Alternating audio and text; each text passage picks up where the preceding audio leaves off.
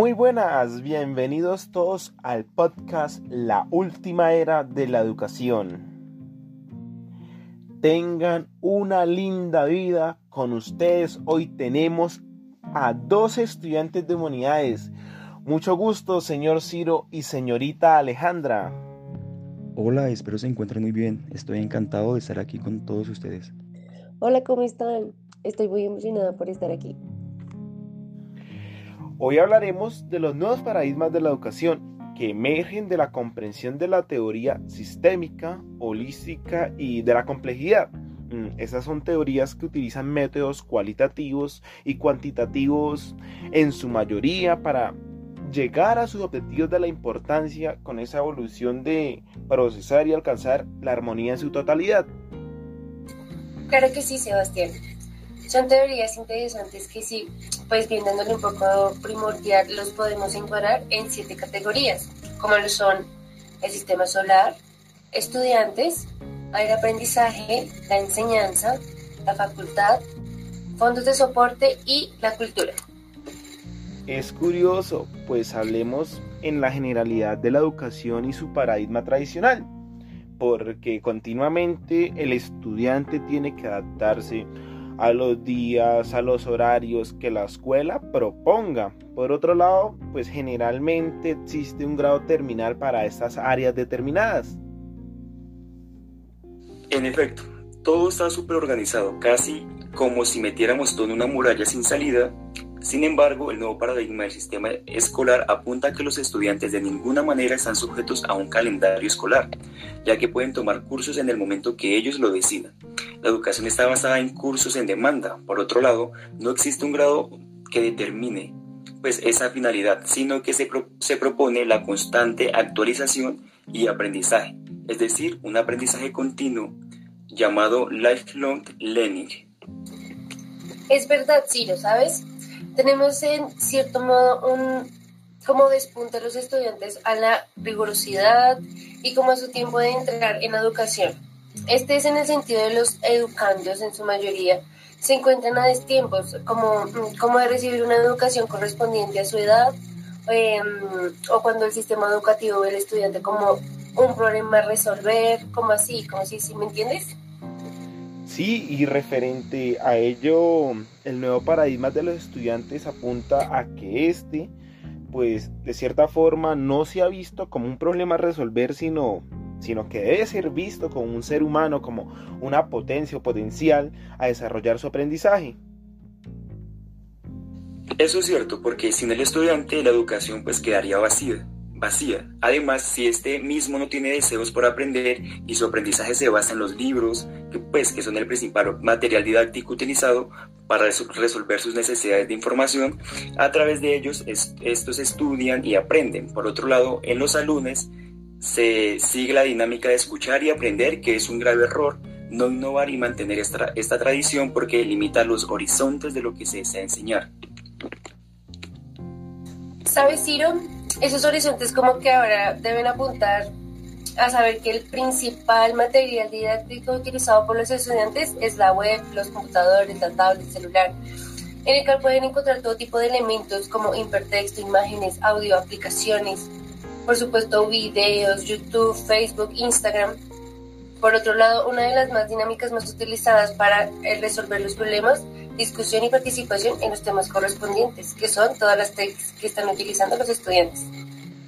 Claro, eh, y con ello pues de cierta forma se quiere decir que hay que innovar un poco, eh, pero también para hacerlo hay que tener en cuenta que los fondos en sí en el paradigma tradicional se envuelve que eso generalmente proviene del gobierno o de otras organizaciones que estén interesados en invertir en la educación o en el desarrollo y la investigación. Además, pues la tecnología es vista muchas veces como un gasto, un lujo que no es decisivo para el desarrollo y la calidad de la misma educación dentro del sistema. ¿Sabes qué sí, Sebastián? Ese es uno de los mayores errores en el que la condición educativa se puede percibir por eso en una inversión que mejora la calidad en el sentido de que el propio eh, mercado de los colegios, de las universidades, de la educación, incursiva en esta área, ya que se da cuenta que puede como encontrar grandes oportunidades, ¿sí? como en la educación de todos estos chicos. Por supuesto, las educaciones educativas como las universidades siguen como estando en la cabeza en esta área, pues ya que tienen pues es el rango educativo más alto que tenemos aquí, pero pues también se pueden encontrar otras oportunidades para extender su mercado. Bajo este concepto, la competencia educativa no se realiza únicamente en las universidades o centros educativos, eh, como también el SENA o centros como de validaderos que se pueden encontrar con los colegios, sino que también eh, la competencia se puede encontrar con la tecnología. Eh, ya pues podemos incursar todas las carreras a nivel tecnológico, podemos tener clases virtuales. Esto se basa en los nuevos paradigmas de la educación, es decir, la tecnología hace la diferencia. Claro que sí. Y seguido a esto tenemos algo que va muy de la mano, que es la cultura, que desde su paradigma tradicional se liga a ver el centro educativo como un lugar físico construido por cemento y ladrillos.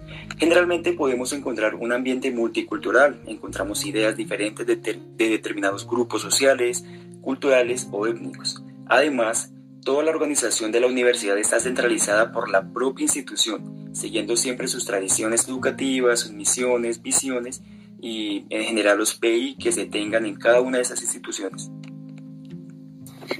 Claro que sí, Ciro, tienes razón, porque realmente es así, pero con el nuevo paradigma de cultura cambia, en el sentido que ya no es una vista única como un lugar físico, sino que además es visto como una idea, compuesto además de cemento y ladrillos por bits o por bytes, al mismo tiempo la tendencia por donde se mueven depende totalmente de la necesidad de los estudiantes.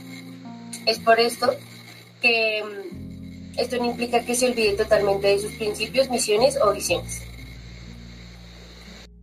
Desligándonos de ello, eh, también pues cabería entrar a hablar un poco sobre los desafíos de la ética en las prácticas docentes del siglo XXI.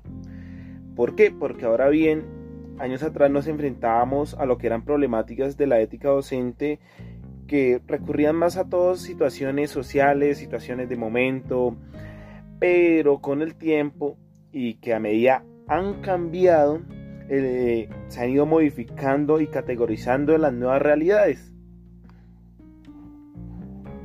Así es, Sebastián, y algunos de los desafíos a tratar anteriormente eran la dificultad en el aprendizaje de la libertad, que era en un ambiente denominado por la idea sin referente que suele conducir a la creencia de lo que ninguna conducta es más valiosa que otra, lo que termina convirtiendo en estéril cualquier, em, cualquier empeño educativo cuando no se le presenta simplemente como un acto de dominio. Claro que sí, Ciro. Mira que también la importancia del esfuerzo como un valor importante, como para poder enfrentarse a las dificultades de la vida como un medio habitual para alcanzar resultados de calidad y eh, en cuanto más conseguir una gran excelencia de los estudiantes en el colegio. Por último, también está la dificultad en la comprensión del otro y en la capacidad para sacar adelante proyectos comunes.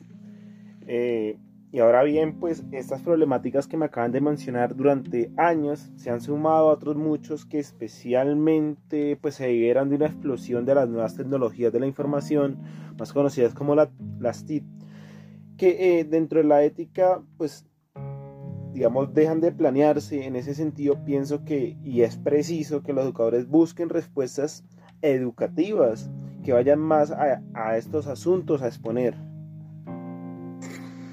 Sí, claro que sí, Sebastián. Mira, la primera sería como la imagen. Eh, está consolidada como una posición muy extraordinaria en el, que, en el desarrollo de la juventud como que ya pues los chicos se dejan llevar mucho por las imágenes visuales que ven a través de todas las web, como tú lo indicabas en las TICs, lo que compromete gravemente su capacidad de razonamiento y, ¿sabes?, incluso la profundización de los mensajes de la imagen que trae consigo. Así es, y como lo menciona la compañera Alejandra, también está la tentación de apoderarse de los escritos ajenos para presentarlos como propios. Esto se ha dado siempre desde muchos años atrás y también, bueno, pero además de esto, hoy está esa tentación que, que se, se, evidencia normalmente con la llegada de las tecnologías, ¿verdad? Entonces, esta ética para los... Eh, bueno, esta ética profesional para los profesores o para el docente en general, pues debe ir sumergida dentro de lo que sería todo este paradigma. Claro, eh, digamos, en una cuarta eh, función de ello, pues queda claro que la web, digamos, circulan lo que son fotografías, circula eh, una amalgama de información, digamos, son enviadas por el propio ser humano y en este caso, pues tiende, digamos, cualquier estudiante o cualquier docente que tenga ingreso a la web, pues va a tener autorización y pues generalmente estos lugares no son muy muy recurridos en términos a que pues no se sabe qué está viendo el estudiante o de qué se está nutriendo por parte de esas tecnologías. Es cierto, Sebas, mira, es cierto. Evidentemente, este exhibicionismo que muestra la web ahora es una muestra y promueve la banalización del sexo en la actualidad. Con todas estas consecuencias con ello trae consigo la violencia hasta en el asesinato abandono de las responsabilidades familiares, narcisismo, madurez, etc. Así también eh, es muy relevante dentro de la desinhibición que fomentan las nuevas tecnologías, apoyando por el anonimato que la red es un primer momento, ¿sí? Entonces este permite que el abandono del respeto a los demás es un enjuiciamiento de sus ideas, de sus acciones, de sus circunstancias personales como una raza o una religión. Esto lo demuestra como cuando están jugando o cuando están jugando Free Fire, esto es a veces muy violento, y pues aquí también muy deshumanización con la raza y su religión. Por supuesto que sí. Y otros dos retos que se deben de combatir serían la suplantación de identidad, los perfiles de las redes sociales que presentan pues un fuerte eh, acoso, el bullying, eh, tanto físico como virtual, porque con la llegada de la tecnología, como venimos mencionando, vienen otras más problemáticas dentro de la misma. Eh, otro sería, bueno, el, o el último tema que podríamos tratar en este podcast sería, bueno, que la ética docente en el mundo actual no, pues no puede olvidar la dependencia del mundo virtual. Porque hay un porcentaje que evidencia que normalmente con la llegada de esos aparatos tecnológicos, las personas o el individuo en general está sumergido gran parte de su tiempo en el mismo, lo que hace pues que se desligue de lo que es verdaderamente importante o de lo que sería como tal una buena educación. En esta lista de desafíos y nuevos paradigmas para los docentes y la educación del siglo XXI, Dios se deben enfrentar y buscar solucionar porque pueden sumarse muchos más. Digamos, es por lo mismo que los docentes ahora tienen consigo una gran responsabilidad en la formación de los estudiantes, como bien sabemos, las tecnologías han traído consigo una multitud de cargas que favorecen la educación de diferentes ámbitos, pero también un sinfín de desventajas que ponen en declive la función de formar al ser humano desde la ética y los mismos pilares cognitivos y sociales de la educación. Muchas gracias Sebastián por la invitación. Me encantó el tema del podcast. Espero de nueva invitación. Gracias. Bueno, con eso nos despedimos. Espero les haya gustado este tema y no olviden eh, recordar siempre este tema de los nuevos paradigmas de la educación y de los nuevos retos de la ética en los docentes. Que estén muy bien. Hasta una próxima.